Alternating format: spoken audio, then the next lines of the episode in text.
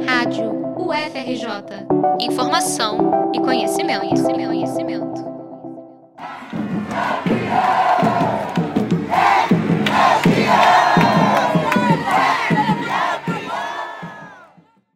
É festa na favela. Em um dia emocionante no estádio de Moça Bonita, em Bangu, o Complexo do Muquiço e o Sapo de Camará conquistaram a Taça das Favelas 2022. O sábado foi marcado pela presença de famosos e pais emocionados, além de muita festa das comunidades envolvidas. Antes da final feminina, a expectativa dos torcedores era ver a atacante Pamela, do Complexo da Coreia, em campo. Ela foi a artilheira do time na competição com quatro gols e fez dois deles na semifinal, sendo a responsável pela classificação da Coreia. Uh, é a Pamela! Uh, é a Pamela! Uh, é a Pamela! Uh, é a Pamela! Uh, tá maneiro! A Pamela é artilheira! Uh, tá maneiro! A Pamela é artilheira! Léo, que é tio da Pamela, comentou antes do jogo que acreditava que a jogadora só entraria no segundo tempo por causa de uma lesão no joelho sofrida nas semifinais. Pamela acabou entrando como titular, mas estava nitidamente sem condições de jogo e foi substituída ainda no começo do primeiro tempo. Depois da saída da camisa 10, a Coreia ainda conseguiu acertar o travessão do sapo em uma cobrança de falta e assustou a goleira Maria Eugênia. Após o lance, a mãe da goleira nos contou como estava seu coração de mãe assistindo a filha na final. Chorei, coração quase saindo para fora, mas é, sabe aquele lá de cima que dá força para você lutar, para você estar tá aqui. É só ele que pode dar vitória para elas, tanto para mim estar tá aqui, não dá não ter problema nenhum. O Sapo de Camará abriu o placar com um gol de Sueli, também conhecida como Mildinha, ainda no primeiro tempo. O gol foi suficiente para dar o título inédito da equipe em cima do complexo da Coreia por 1 a 0. Novamente fomos conversar com a mãe da goleira do Sapo. É conforme eu falei, ninguém dava nada por eles, né? Devido a são adolescentes, né? São criança é, mas a gente mostra não é o tamanho, é a consciência que você sabe. Se você sabe fazer o seu papel, você vai em qualquer lugar, independente, entendeu? Pode jogar com qualquer tipo de idade, mas você sabendo o que fazer é maravilhoso, é muito gostoso. Eu quero abraçar, beijar minha filha, poder dizer pra ela que eu amo muito. É a coisa maravilhosa que eu tenho na vida, entendeu? Muito bom.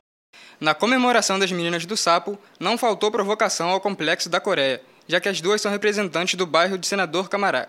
Elas pareciam não acreditar no que havia acabado de acontecer em Bangu e contaram o que estavam sentindo após a partida. Pô, alegria! É alegria! Gratidão, inexplicável? Então, é algo inexplicável. Não dá pra Muita gratidão. Melhor sensação do mundo. Sem palavras. É campeão! É campeão! A autora do gol do sapo, Sueli, abriu o coração e mostrou a emoção de ser a heroína da comunidade. Ah, é, sessão muito boa, muito animada. Todas aí que tô até nervosa, me tremendo muito, muito ansiosa para levantar a taça, claro. Isso aí, isso aí. E vamos pra cima. Olha o sapo aê! É o bicho, é o bicho! Olha o sapo aê! É o bicho, é o bicho! Olha o sapo aê! Na final masculina, o Complexo do Muquiço confirmou o favoritismo e bateu o CRB Dick por 1 a 0 com gol de Juan. O Dick chegou como azarão na final e jogou de igual para igual, graças à torcida, que foi em peso de São João de Meriti até Bangu para apoiar o time. É de!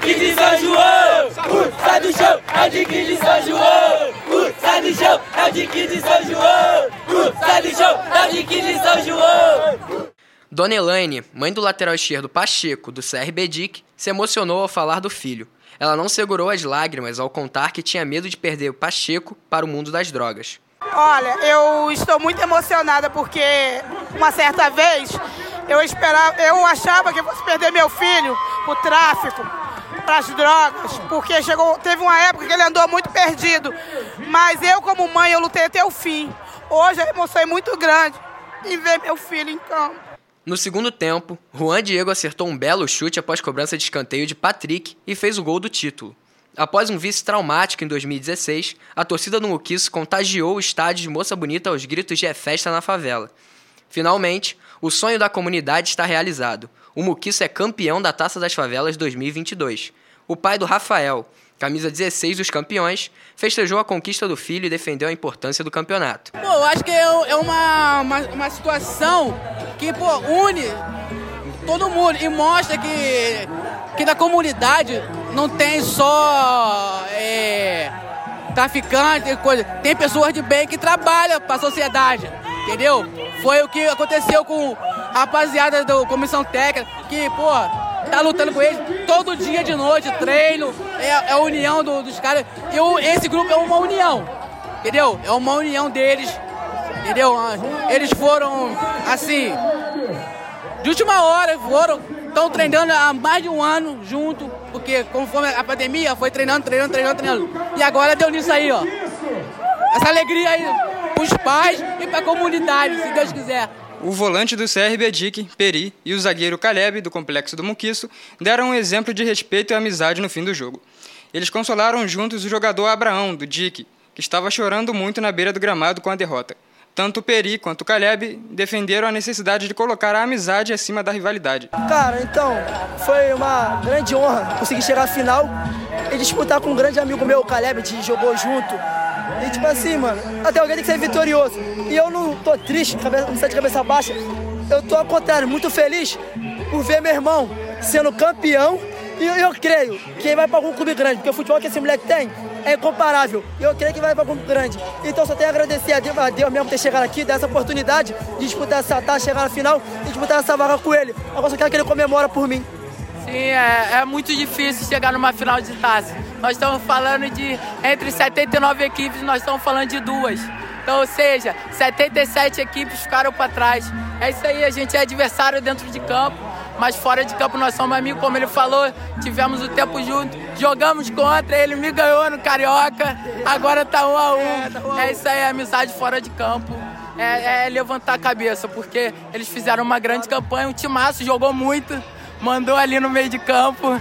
Eu falei ainda por moleque, eu falei, os outros jogadores do CRB que são muito bons, mas o coração do time é o Peri, entendeu? Se a gente conseguir anular ele, a gente tá feito. Não conseguimos muito anular ele, mas graças a Deus saímos vitoriosos. As finais também tiveram a presença de famosos, como o rapper MV Bill e o humorista Hélio de la Penha.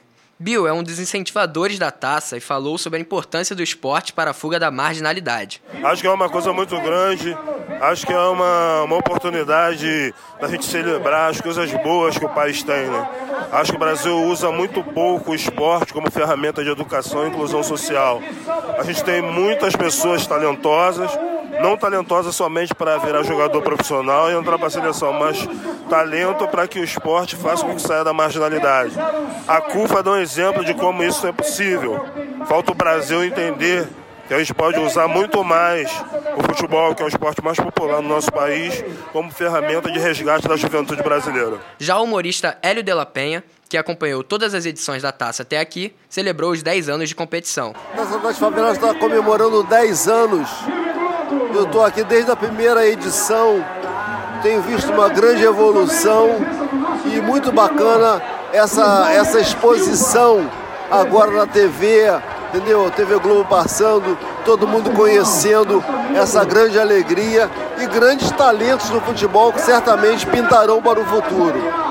A Taça das Favelas cresce a cada ano. Nesses 10 anos de competição, mais de 5 mil favelas e 400 mil jovens estiveram em campo buscando o sonho de se tornarem jogadores profissionais. Mais do que o título, chegar à final significa ter a oportunidade de mostrar seu talento para todo o Brasil, com direito à transmissão pela Rede Globo. Esse ano, além dos regionais, acontecerá a primeira edição nacional da competição, o Favelão. As seleções de cada estado se enfrentarão entre outubro e novembro em São Paulo. No dia 19 de novembro acontecerá a grande final do Nacional, que também terá transmissão da Rede Globo. Reportagem de Wagner Fernando e Ives Reis para a rádio UFRJ.